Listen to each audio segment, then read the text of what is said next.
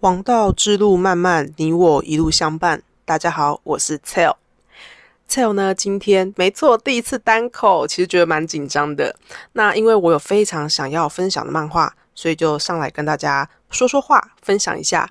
然后这集要统挂的话，可以说是太太，我喜欢你呀。我们可以把它说成是同学，我喜欢你啊。因为我今天要介绍的这位作者叫做河山亚马，那他呢其实非常年轻哦，是一九九五年一月出生，比 Cell 本身还要小。他很会刻画校园间呃一些小费事，还有青涩却又细腻的情感。关于人际互相怎么互动啊，或是说呃在人的面部情感协调上是怎么描绘出来的，我觉得非常有趣哦。这位作者河山亚马，他的作品目前有三本。为你着迷，女校之星，还有 K 歌之王，也有人翻译成去 K 歌吧。那因为在台还没有呃代理繁中，所以其实现在大家买得到和山亚马作品只有为你着迷这样子。和山亚马最初是在同人厂贩售为你着迷这个作品的时候，被商业制的编辑注意到，然后就把一些短篇集结成册出版了。那在二零二零年末。以女校之星 K 歌之王获得这本漫画真厉害！二零二一年女性部门的第一名和第五名吼。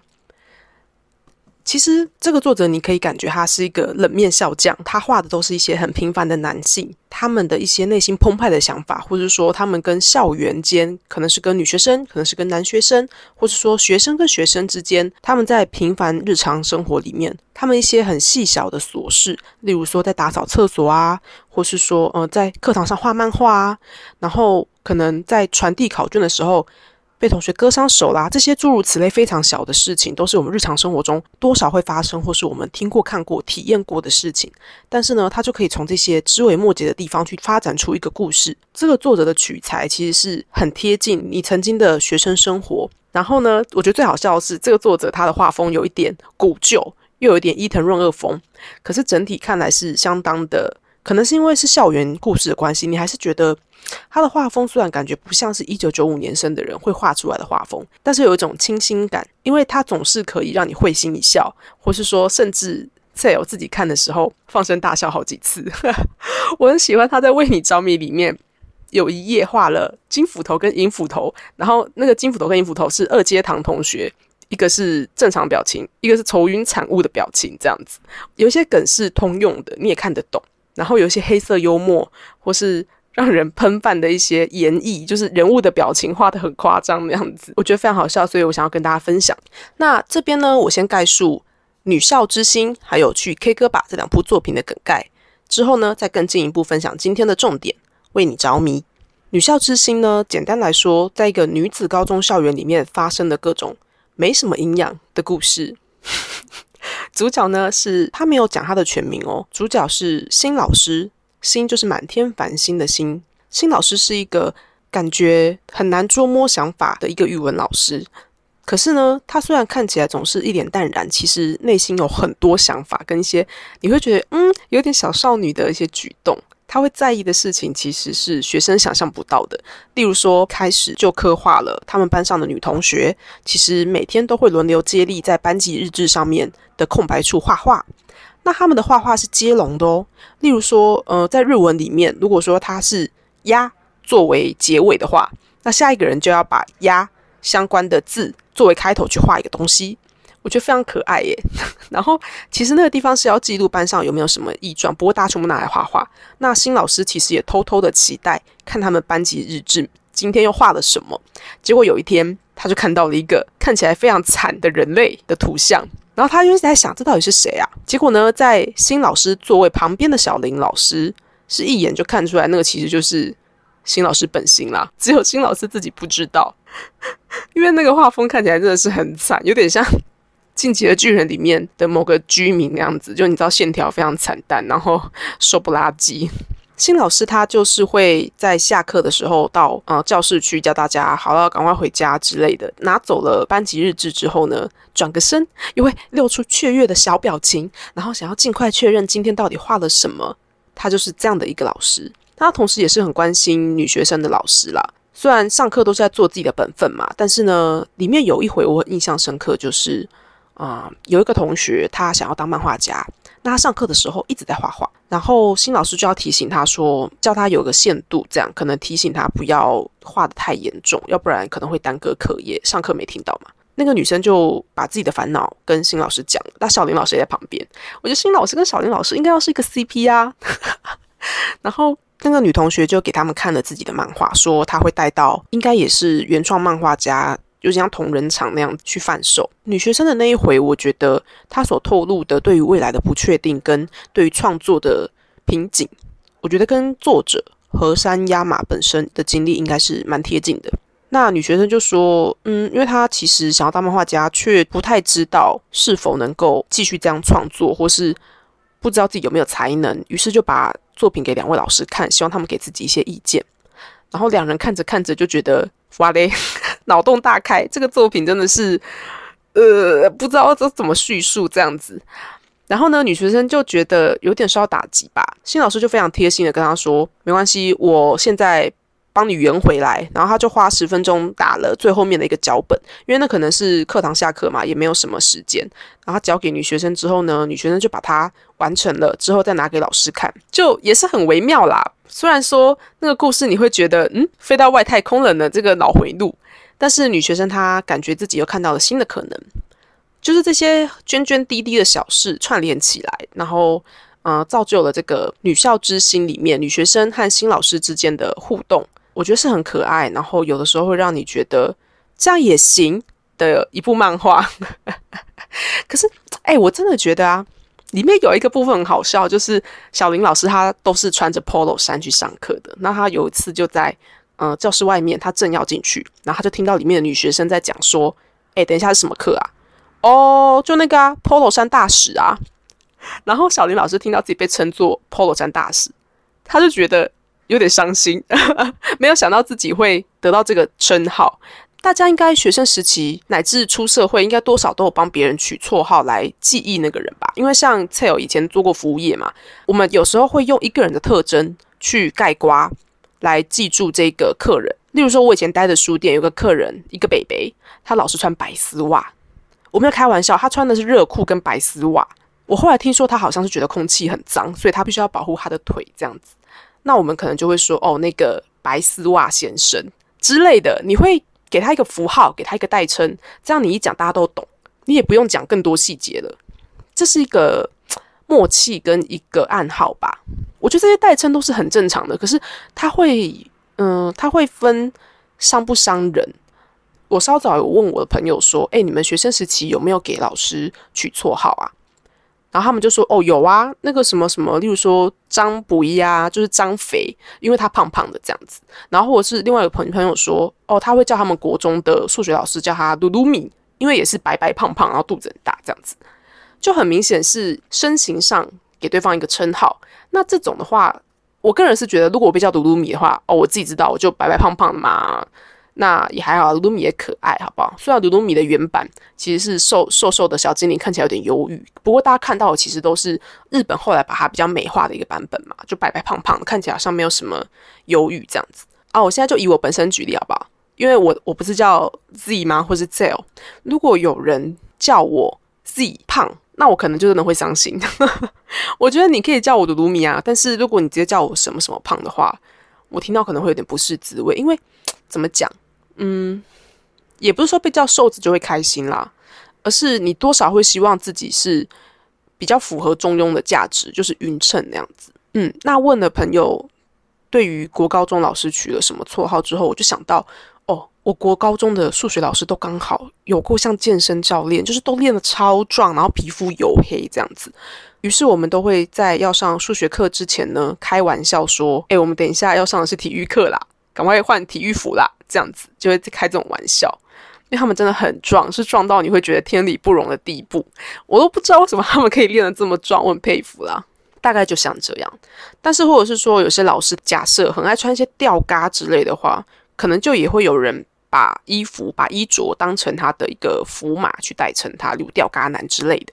因为这样讲大家都懂，那是一个个人的习惯，然后演变成了代指他本身整体的一个状况嘛。可能是一个物件，可能是他的一个动作，然后他的脸部特征之类的。我觉得像《女校之星》里面的女同学叫小林老师 Polo 大使这个部分，我就觉得非常的贴切耶。然后呢，小林老师回到教室就跟新老师说他听到这件事情，新老师就说：“哦，我好像有被叫做无印良品。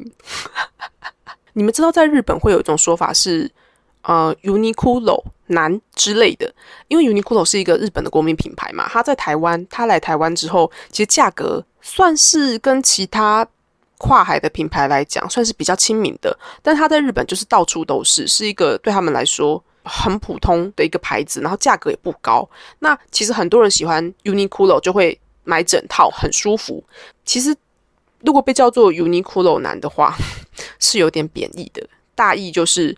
呃，不怎么花心思打扮，只穿 Uniqlo 的男子这样子，所以这个说法其实是有点贬义的。然后新老师在里面说自己被叫做无印良品男，我就觉得有点好笑，可能是因为他是一个极简的风格吧。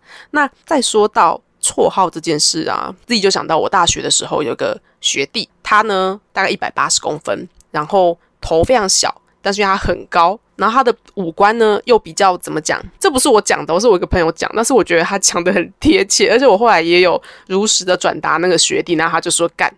总之呢，我的朋友就说我那个学弟长得很无印良品，然后我一听我就知道那是什么意思，就长得蛮简单的这样子啦。我觉得这些玩笑，知道是如果是当事人有得知，然后他也可以，你知道。某些人能够承受玩笑界限在哪里，那就还好。可是就是不要再超过那个界限了。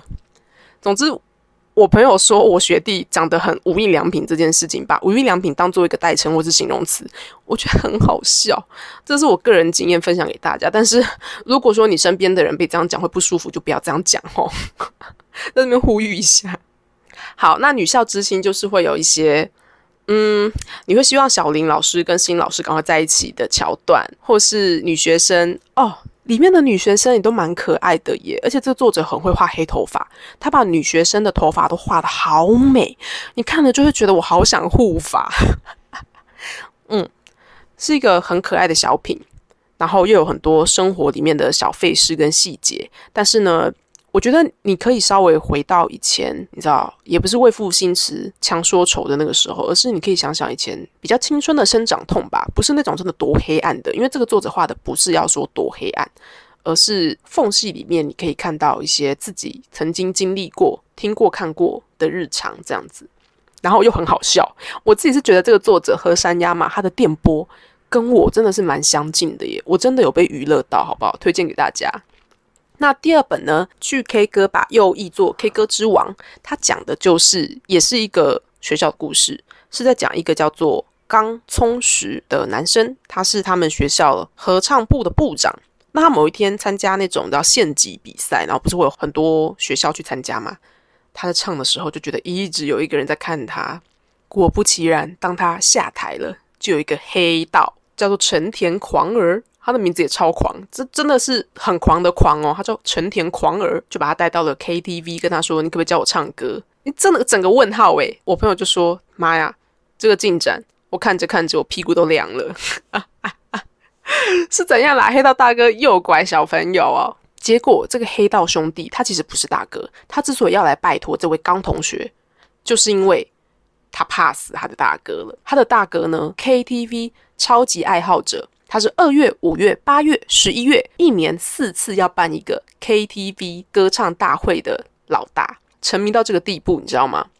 然后陈田就说：“我告诉你，我们老大有绝对音感，他会帮每一个唱歌的兄弟都评分。如果说你这边 P 曲不准，你这边可能落拍，可能词没有唱到，他就这样一分一分加上去。那分数最高的那个人要干嘛呢？他接受惩罚。你知道惩罚是什么吗？被我们的老大用手。”纹身就是刺青。当时同学想说啊，那纹身是有这么严重是不是？然后陈田就说：“你不知道，我们老大的美感已经死掉了，他的纹身基本上就是坨屎。所以呢，陈田之所以要来拜托这位少年教自己唱歌，就是因为他怕死要被老大刺青。这个进展非常好笑，这脑洞开得很大，我觉得很可爱。” 那这中间他们也会有逐步认识彼此更多样貌，然后感觉越来越离不开彼此的部分。和山亚马赞的地方就是他把 BL 很自然，像是呼吸一样的织进了他的故事里面，你不会真的感觉到说，哦，他就是这一刻被他杀到了，或是他这个地方根本就是为了要吊他之类的，就是他的人物不是真的怀有那个心机去做那个行为，而是自然而然的就摩擦出火花来，所以你在看的时候，你就突然猝不及防的被塞一口 BL，好不好？那在这么一个。黑道弟兄要找青少年学唱歌的故事里面呢，和山亚马很会刻画的，就是嗯，像是成田那样子，感觉很狂放不羁的人啊。平常其实也是没有什么表情的，一旦他有了好恶出来，他也不必要真的显露在脸上，而是他会用其他的行为去表达说：“哦，老子现在爽，老子现在不爽。”那表情这个细节呢，就会体现在那个青少年刚充实的脸上，他的表情真的非常可爱。和山亚马只要是画大眼少年，他们的表情都非常的可爱。那如果说是比较嗯剽悍，可能你会觉得哦，光看外表，我身高分公瘦，好不好？光看外表的话，你会觉得他是一个比较剽悍的男生的话，像例如等下会讲的《为你着迷》里面有一个叫做木高优一的男生，他们可能就会比较做类似演绎的行为，那种搞笑的表情，很夸张的这样子，很夸张的表情，作者也画的很好。你常常会觉得作者到底怎么想到这些故事的？但是又会觉得，嗯，感觉也是真的会发生呢，是一些脑洞开很大，可是同时又非常日常的故事，我觉得很可爱。而且作者的画风会让人想要一直的看下去。诶，虽然我在前面说他的画风是有一点伊藤润二，但是有点古旧的风格。你就你真的不会觉得他是一个一九九五年生的人画的，你可能会觉得他是一九九零或者一九八零年出生的人画的。结果没想到他比我还小。但我觉得这可能也是算是一个惊喜吧。他在嗯他的网点晕染上面，你会觉得这是一个有点年代感的作品，但是也有可能是因为这样，它整体的朦胧感又让你觉得有种神秘的氛围，所以你会想要更进去的看一下到底在讲什么。可能有点怀旧的风格吧。我在想，我现在也离学生时代已经蛮远了嘛，离国高中已经蛮远，可能有十年了。所以我在看的时候，就也会有一种啊被吸进去的感觉吧。可能刚好我也到了 怀念国高中的时候，QQ。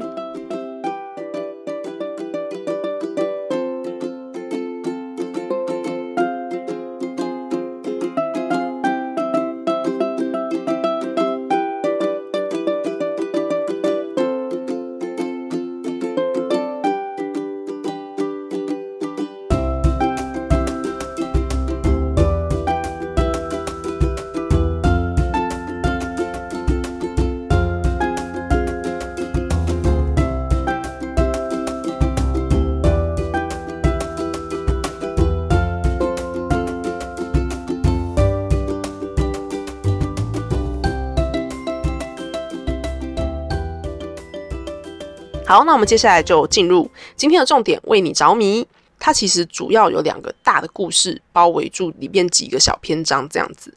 那里面主要是以两间学校作为舞台，一个是小种高校，一个是中规高校。小种高校里面主要的故事就是在讲二阶堂明这个非常阴沉的怪人，被大家敬而远之的怪人，跟想要看见。二阶堂不同表情的木高优一同学之间的故事。好，那中规高校里面在讲一个奇怪的美少年，叫做小林同学。他跟同班的江间同学之间发生的一些相相符符的，也不能真的算很相很符啦。就是江间同学他一方面觉得小林同学真的是个大怪胎耶，然后二方面又禁不住的越看越觉得，哎，好像有点可爱耶。大概是这样的一个故事。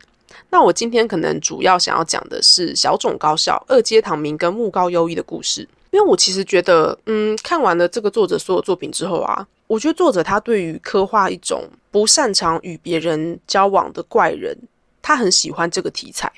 但是呢，这些怪人之所以怪，有些是有理由的，像是二阶堂明；有些是没有什么理由的，他可能就是想要做自己想做的，也不用去管别人这样子，像是。中规高校的小林同学，可是他们的怪呢，其实都非常的可爱，就看你用什么角度去看他，因为毕竟他们也只是做自己嘛，他们也没有烧杀掳掠，好不好？好，那我们来讲一下二阶堂明跟木高优一的故事。二阶堂同学是他们学校有名的怪人，他每天都脸色铁青，而且还弯着身子走路，穿制服呢，甚至会把上衣都扎进裤子里面。校内谣传很多夸张的留言，像是：“哎哎，听说那天跟二阶堂对到眼神的人，当晚就摔断了腿。哎，跟二阶堂讲话的人会变成秃头，诅咒。一般的二阶堂本身就带着诅咒，太夸张了吧？”木高优一听到这些的时候，觉得根本就是那些人在以讹传讹而已吧。但是升上高二的时候呢，他跟二阶堂明同班就算了。甚至二阶堂就坐在他的后面，那你知道这个时候就算再不信邪，你每天听到那些流言蜚语，你也会有点怕怕吧？像说“哇靠，都摔断腿了”也之类的，或者说有一个人呢，某天就想要捉弄一下二阶堂同学，就抢走他手上正在读的书。结果那之后呢，他就跟海螺小姐一样，猜拳再也猜不赢。海螺小姐是日本一个非常长寿的动画，吼，也是一个日常向的，然后深受国民喜爱的电视动画。那那个同学就跟海螺小姐一样，猜拳永远猜不赢，这个设定非常可爱。总之呢，就有很多传说嘛。那木高优一可能本来想说，好，那我就不要跟他有太多的接触，我就会没事吧，我不会也就是衰到吧。结果呢，他拿到班级打扫区域分配表。噔噔，他跟二阶堂明要一起扫男厕，然后超好笑，就他完全躲不开耶。他就想说，OK，好，那 Fine，我现在就是躲不开你嘛，那我可能就多少跟你交流一下，看看你是不是真的这么怪。他们在一起扫男厕的时候呢，木高同学的开场白，他拿来破冰的开场白，你知道他说什么吗？他说：“二阶堂同学，伊藤润二的漫画里有你吧？”二阶堂同学听到就说：“呃，那个。”我没在看漫画，所以不知道哎。哈，这样子哦。木高被二阶堂的天然呆反应逗乐了，你知道吗？可是看见他笑，二阶堂的反应非常冷淡。然后呢，木高也觉得哇，这个人也太棘手了吧？到底要怎么跟他相处啊？本来木高想说，说就算了吧，反正我也不是没努力过啊。他就这么怪。直到他某天遇到他的小学同窗佐藤同学，佐藤同学是一个可爱的女孩子。佐藤跟他说自己以前跟二阶堂是同一所中学的，那时候二阶堂同学完全是杰尼斯系的美少年，每天都被女孩子包围着哦。木高想说，What the fuck？你知道他现在在我们学校就是个大家避之唯恐不及的怪人吗？佐藤同学说，嗯，可是受欢迎好像也不全是好事。有一次情人节，从二阶堂同学满柜子的巧克力堆里面掉出了一块用过的卫生棉。我想，这就是他突然消失不见，转学到公立高中的原因吧。佐藤同学这样子说，然后木高就大惊，他想说，原来是这样哦，这样应该会留下很深的心理创伤吧。二阶堂才会做出这些，根本就是要故意让自己社会性死亡的举止，让大家都不要靠近他，刻意让自己不受欢迎，被众人无视，或被当成怪人，敬而远之。原来都是二阶堂保护自己的方式。然后佐藤同学还传了一张二阶堂国中毕业的照片给木高同学。木高同学看到那张照片之后呢，你知道经典的想法就来了，就是啊，我好想看这个人笑的样子。隔天他就风风火火的，为了要看到二阶堂同学笑出来而努力的呢，真是个可爱有为有冲劲的青年。大概就是这样。那为你着迷后半段就是主要琢磨在这两人之间的故事，后来也有他们更多的一些小互动。那其实木高领悟的很早，要怎么讲啊？他很快的感觉到自己其实对二阶堂有超过朋友的想法，可能是一些爱慕的情愫啊。诶，我觉得日本有一个很奇妙设定，就是为什么？到底为什么？国外也是这样啦，戴眼镜就看不出来那个人长怎样。我超级不解的耶，因为我一直都没有这个问题。你知道有些人戴眼镜可能因为近视。呃，深浅关系，有些人镜片很厚，那你的眼睛可能会被放大缩小嘛？那可能会有一点差别。有些人的确是有戴比较好看，有些人是没戴比较好看。但是到底是可以差多少？如果说二阶堂本身就是一个杰尼斯系的美少年，那就算他刘海很长，然后还戴着眼镜，你多少还是看得出来他是个帅哥吧？我我我常常对于戴眼镜的这个梗就是感到很不明白。好，吐槽完，但反正眼镜梗很好用啦，眼镜梗。在 BL 漫里面也很香。那二阶堂同学当然是有被逗笑啊，他就笑得非常可爱，这样子，可想而知木高一定是 doki doki 嘛，就是他的心就被打中了。其实我觉得他在当初看到呃佐藤同学传给他那张照片的时候，他的心念就已经开始被触动。结果后来发现，其实二阶堂同学是有苦衷的嘛，因为呃中学遇到的那种事情，一定是觉得很害怕再遇到啦。当木高同学逗笑他，可是二阶堂立刻就就是拉下脸来，然后回复那个伊藤润二 的表情的时候，他说的话是这样子：我不知道你是听谁说了什么，但与其招来牛鬼蛇神。不如干脆被讨厌，我还比较轻松。我已经受够了。木高同学那时候的回复非常可爱，他说：“我也是牛鬼蛇神吧？” 我心里想：“你也知道啊。”嗯，其实一个人能否接受你，你是感觉得出来的。就是说，嗯，一个人愿意为了跟你互动而。努力踏出自己的舒适圈到什么程度？你其实感觉得出来，对方有在为此做出努力。他想要用各种方式跟你相互连接，例如谈你有兴趣的影剧啦，谈你喜欢的运动啊，嗯，你平时下课下班做什么啊？或是你如果有在酿美酒的话，他可能会说：“哦，那我们下次一起去市场买个梅子啊。”就是这些小琐事，你知道吗？会投其所好，或是想要看见你更多的表情。我觉得。哦，尤其在漫画里面，想要看见对方更多的表情这件事情，完全就是第一步啊！少年，你已经踏入 BL 圈套第一步啦。说到这个，我最近看了 有一部那个真人剧，它其实也是漫画改编，叫做“嗯，绝对会变成 BL 世界 VS 绝对不想变成 BL 的男人”。这个我可以之后再分享。总之，里面就是讲尽了各种 BL 套路，我觉得很好笑。对，那喜欢一个人这件事情，你真的是不知不觉就进去了耶。踏出舒适圈之后呢，你可能会一点一滴的被那个人改变，或是你慢慢的改变他。可是这都是一个磨合的过程。那不知不觉，你们知道了彼此更多生活上的细节之后，得到了更多的同感与连接之后呢，嗯，你们就会成为彼此的舒适圈吧。不管做什么，踏出去都很重要。不管你是要做一个事业，你是要开创一段新的关系，走出去真的最重要。像。二阶堂他是已经把自己封闭了，他遭受的创伤让他认为，只要不跟别人有联系的话，他就不会遇到那种事了。其实应该很多人会有这种想法。如果说你在工作上受挫，你可能就会觉得这产业不适合你；如果你在人际上受挫，你可能就会觉得自己一个人是最好的状态了。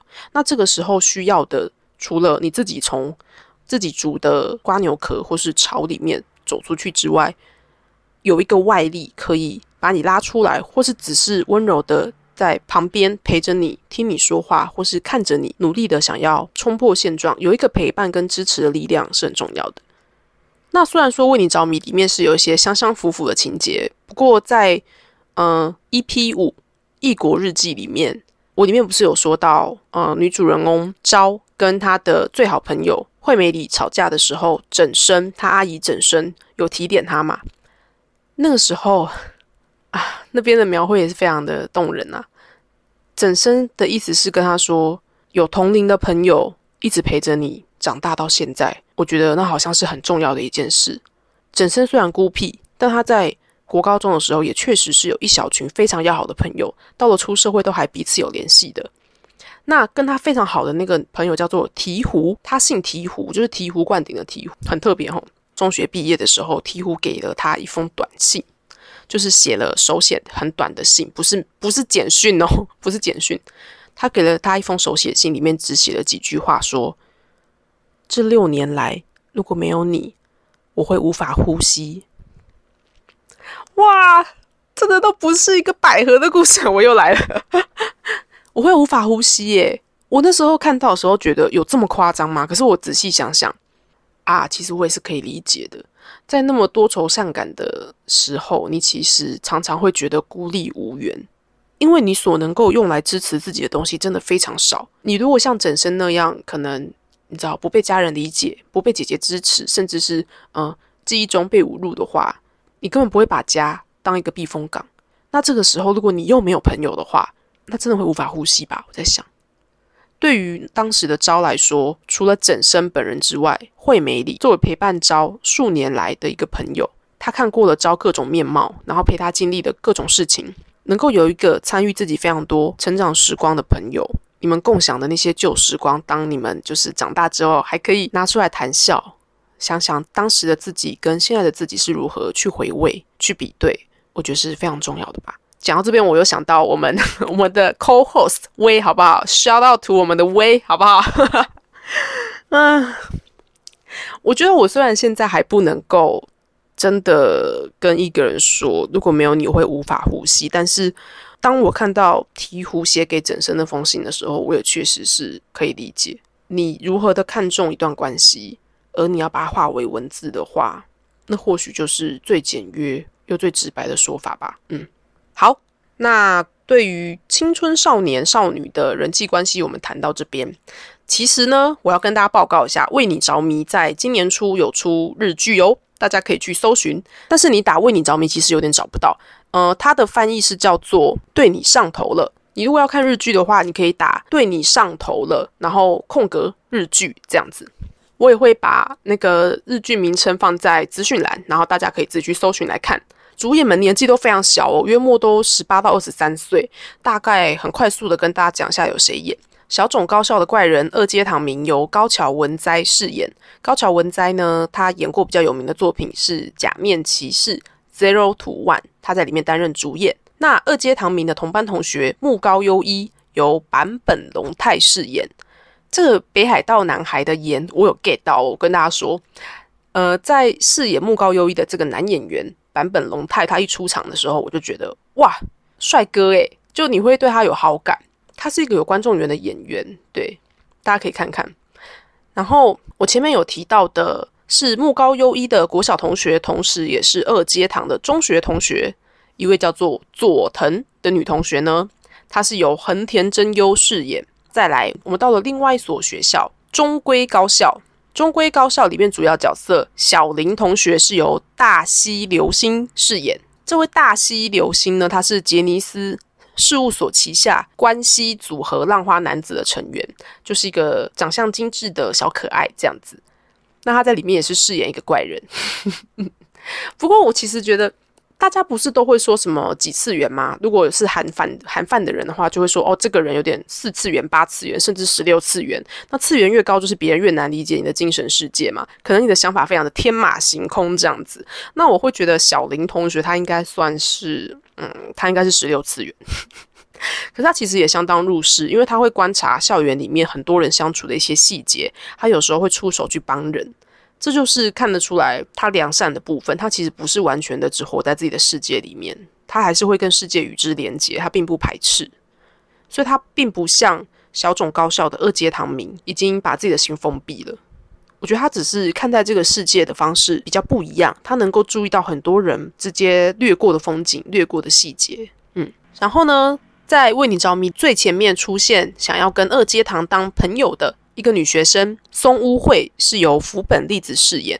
福本丽子她就是有演日剧《别对印象岩出手》里面的呃警队部长，她长得很可爱耶。这部日剧对你上头了，里面的主要角色女生都长得很可爱耶。我觉得跟呃原著作者河山亚马画的女孩子相去不远，就也是你会觉得啊。如果男男生们没有跟彼此在一起，而是发展成 B G 的话，好像也也可以啦。